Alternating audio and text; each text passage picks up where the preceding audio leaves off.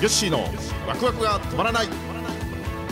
この番組は逆境を跳ね返しワクワクと楽しさに変える。そんなことできるわけないと思っているあなたへ。日本商工会議所青年部令和3年度会長での経験をはじめ岩崎経営グループを率いる吉川正明の経験豊富で分かりやすい。聞いているあなたもワクワクが止まらなくなる番組です。はい、えー、こんにちは、はこんにちは。い、今日は14回目になりますはい、ね、そうですね。はい、今日はですねテーマは、はい。あの YG はい。ネタでいきましょう、久々に。そうしましょう2か回目か3回目ぐらいでやりましたよね。そうなんですよ、うん。一度やりましたね。あの時にねやっぱあのうちの社員からはい。あの YG のことをなんとなく分かったけど、うん。もう少しはい。詳しくええええ。中身、ええ社長がなんでこうやって YG に一生懸命やってるのかっていうところももう少し知りたいって声があったので、そのあたり15分ぐらいで話せるかな、え分かんないですけどね、そんな話を今日はしたいなと思います。はい、社員も聞いてるんですね、はい、そうですね。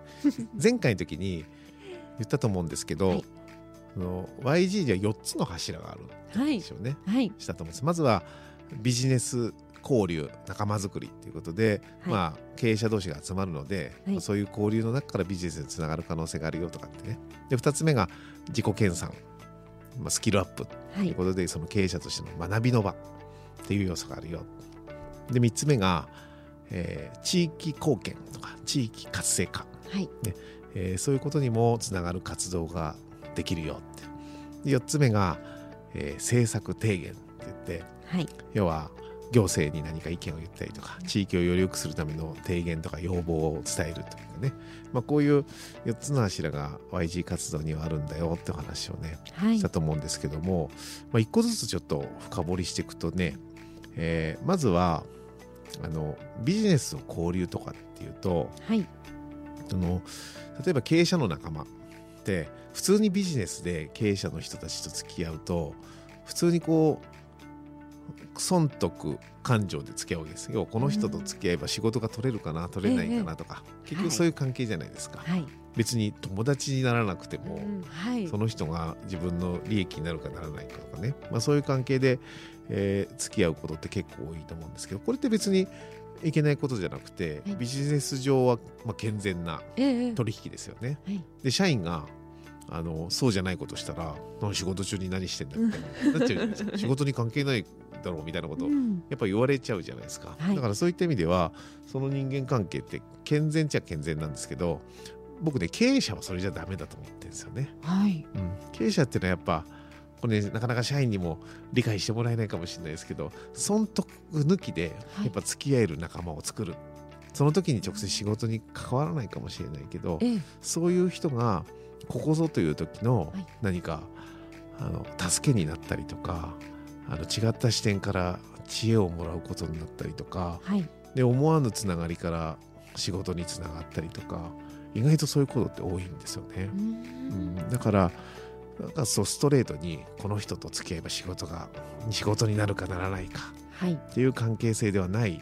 これがあのできるのがね YG。YG って別に仕事関係とりあえず集まるから強制的に集まるわけですよ。はいだからそこでいろんなことをする。ええ。うんでそういう時にやっぱその人となりとかを知ってね、はい。えーでそこでまあなんとなく仲良くな仕事の話なんて一切しないですよ。あそういう時もあるそうしないんですかうん。しないですしない。で何か事業を作り上げるとかそういうことに向けてはい。いろいろ話し合うことはあってもええええ。お互いの仕事の話なんでまあほとんどしないですよね。そうなんですね。そうそう。でもそれでもじゃあそそれをねほ聞いてみてなんかまた社長遊びに行ってるみたいな思われるじゃないですか。ね、だけどやっぱそうじゃないっていうね。あの経営者とのつながりっていうのは本当にどこでどう生きるかわからうない。ん。あそういう場がね結構 IG にはあるんですよね。ええ。それがやっぱ面白いなって思いますよね。うん。であとは自己研鑽ってとこで見ると、まあ、もちろん研修事業とかはい。そういうのは結構やるんですよ。YG の事業の中でもね。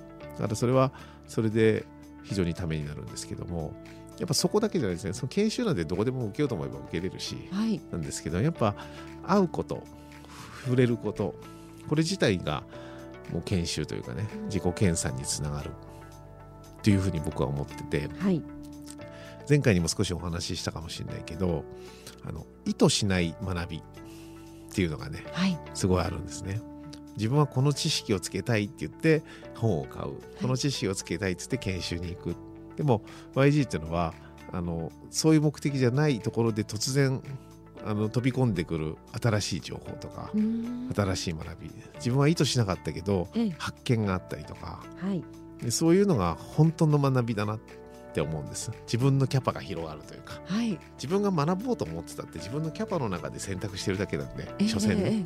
そうするとあのその知識の深掘りはできるかもしれないけど自分の領域を広げることにはなってないじゃないですか。はい。だからその自分のこのキャパを広げるっていうところは自分が想定しない学びをする必要があるでそういう環境に身を置けるっていうのはやっぱ経営者の集まりの団体だと思うんです。だから YG ってそういう場がねええ。結構あっていいなって思いますよね。あと僕出向してたじゃないですか。はい。ね日本 YG 全国各地にはい。行ってたですか、はい。全国各地行くってのもね楽しいですよね。で美味しいもの食うじゃないですか。で SNS とかにあげるのは大体うまいもの食べたところとか、そうですね。ね、そんなのでこんないい景色見たとかそんなのばっか 送らないあげないからまた社長はあんなとこ行ってうまいもんばっか食べてみたいなね。思われてるかもしれないけどでもやっぱねなんていうのかなあのある方がねアイデアは移動距離に比例するっていうふうに言ったことあるんですね。要はあの移動中ってはい。意外といろんなこと考えるうんというのとあとその土地その土地に行くとその土地の文化とかはい。歴史とかで、まあ、食も含めて文化ですよね。そうでそういうものに触れることによって何か地域とうん。つながること自分たちの会社の関係とつながること、はい。それぞれ点と点で自分の情報を持っていたものが全国各地行くと線になる瞬間があるんですよ。うん。そういうつながる瞬間。はい。これがね面白いんですよね。そういうでそれがいろいろ自分の知見が広がるというかはい。そういうことにつながってくるんですよね。だからやっぱ僕出向してあのいろんなことをし知りましたよやっぱ、うん、知ることができた、うん、だからそれってやっぱ大事だなって思いますよね。うん。であとは地域貢献の話しましたね。3つ目地域貢献ってとこだと、やっぱねあの地域のためにとか会社って言うじゃないですか大体、はい。うちの経営理念もね地域貢献ってありますけど。はい。でも実際地域貢献って何やっていいか分かんないはい。って会社結構多いです特に中小企業だったらね。はい。地域貢献やるぞっつってもねそんな一社でできる限界ってあるじゃないですか。でも YG は地域貢献をする手法はい。術を知ってるわけですよ。うん。だからそこに乗っかるだけでええ。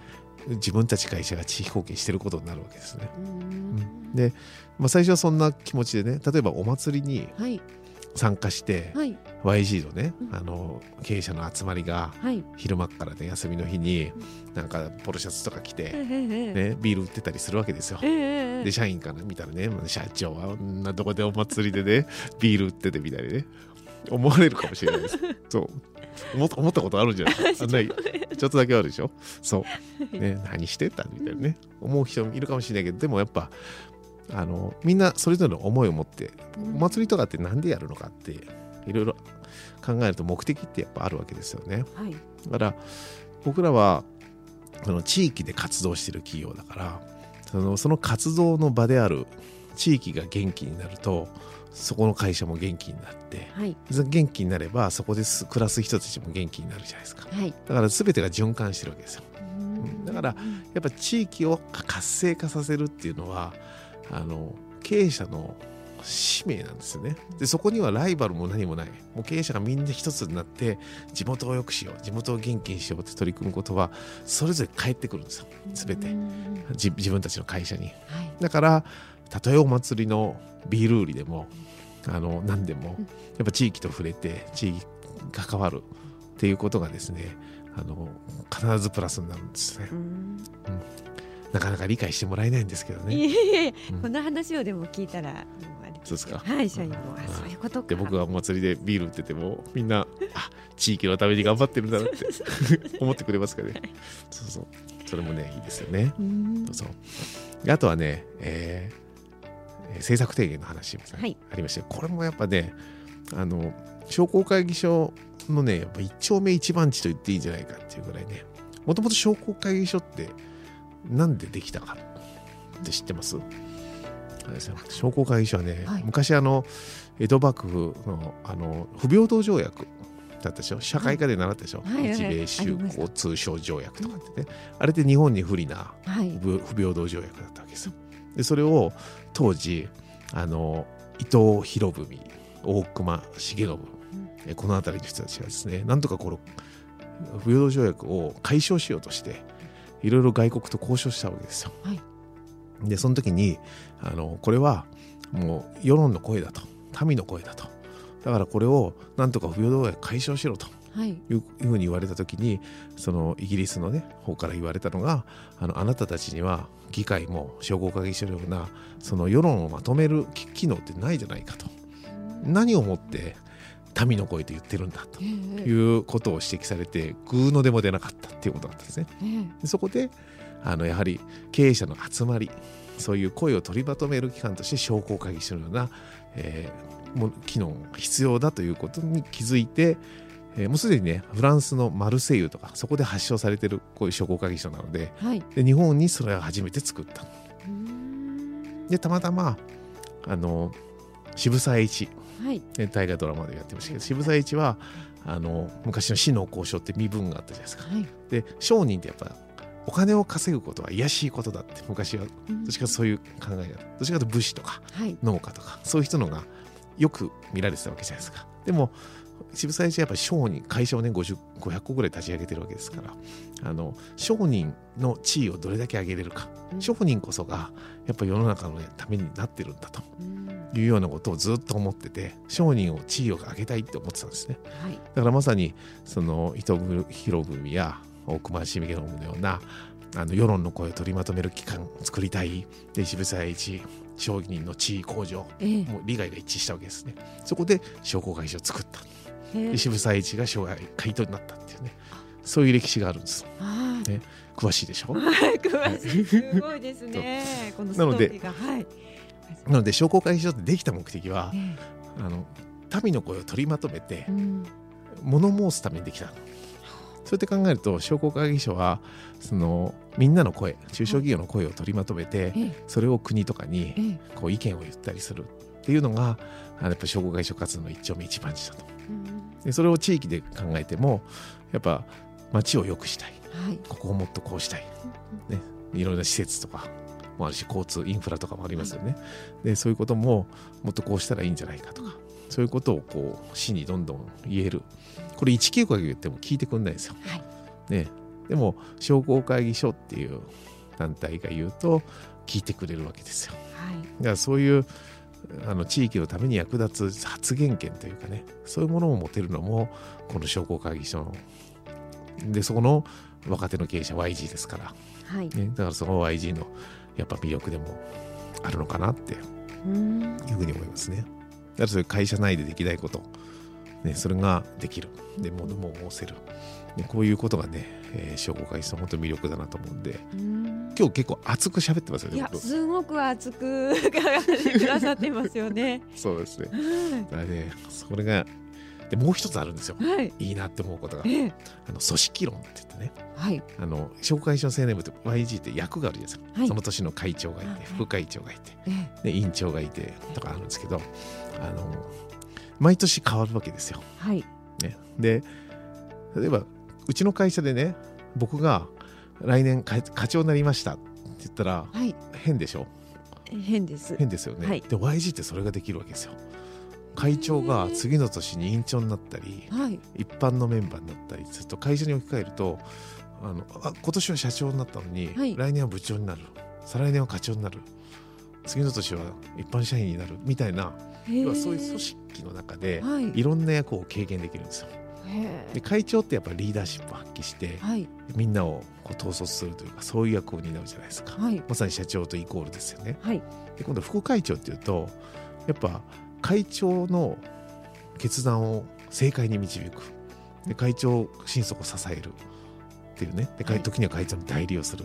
ある意味そういうナンバー2じゃないですか。でそれも体験できるわけですよ。会社では体験できないじゃないですか。ええええええ絶対ねで課長委員長とか中間管理職ですよ。ああー下からの意見も聞きながら、はい。上からの方針を言われながら板挟挟まれちゃうってことですね。はい。でもそこでうまく調整してやっていかなきゃいけない。はい。でこれまさに中間管理職の役割ですね。であのもう社長になったらそれできないじゃないですか。ええええええ。それも経験できるんですよ。へえ。いろんな役をその年その年でええ。経験できる。これは IG ならではですようんねだから僕はよく会長になった人間がそのまま遭難役とか幹事とかなんか上にこうどんどん逃がされるのって僕はあんま好きじゃなくてええ。その年の役を全うすることができるのが YG の魅力なんだからなんか会長経験者に委員長やらせるなんて沼津 YG おかしいとかよく言われることもあるんですけどええ。僕今年委員長やってるんですよね。あそう会長やってでも僕はその役その役をいかに全うできる今年委員長だったらとことんどれだけ会長を支えれるかとかそういうで中間管理職の役をどれだけ全うできるかっていうのが僕の中の挑戦なわけですよ。うん。役をね徹する。ええええだからそういうこれも学びになるわけですよ。ええ。ええそうするとね部下の気持ちもわかるし中間管理職の気持ちもわかるしはい。みたいなね、ええ。そういうことを身をもって経験できるわけじゃないですか。でそういうねあの YG をね組織の学びとして捉えると面白い。だって経営者ってみんな平等じゃないですか。はい。YG で会長やったらじゃあ取引相手だったとしてもその人が上になるのかっていうとそんなことないですよはい。仕事の上ではうん。みんな対等じゃないですか。えええええだからその時その時団体活動で要は演じてるわけですよ。その役を、うん。だからそうやって考えるとええ。もうどれだけ全うするかなんですよね。うんそういうことができるのがこれ YG のいいとこですよね。はい。初めて知りました。そんなねあの YG の中でええ。視点を変えれば、ええ。なんか人間関係とかでもそんなの僕の中では関係なくて、うん自分の中でどういう学びができるか。はい。って考えて YG がね YG に対してモチベーション高い人低い人いるんですけどそういうことじゃないですよ。うん。自分が何をするかどう生かすか。えー、すごいですね。でかかつて社長も幽霊あ。会員だったんですよね。はい。まだ知らなかったことですえ知らなかった頃ですよね。はい。はい。すごいね。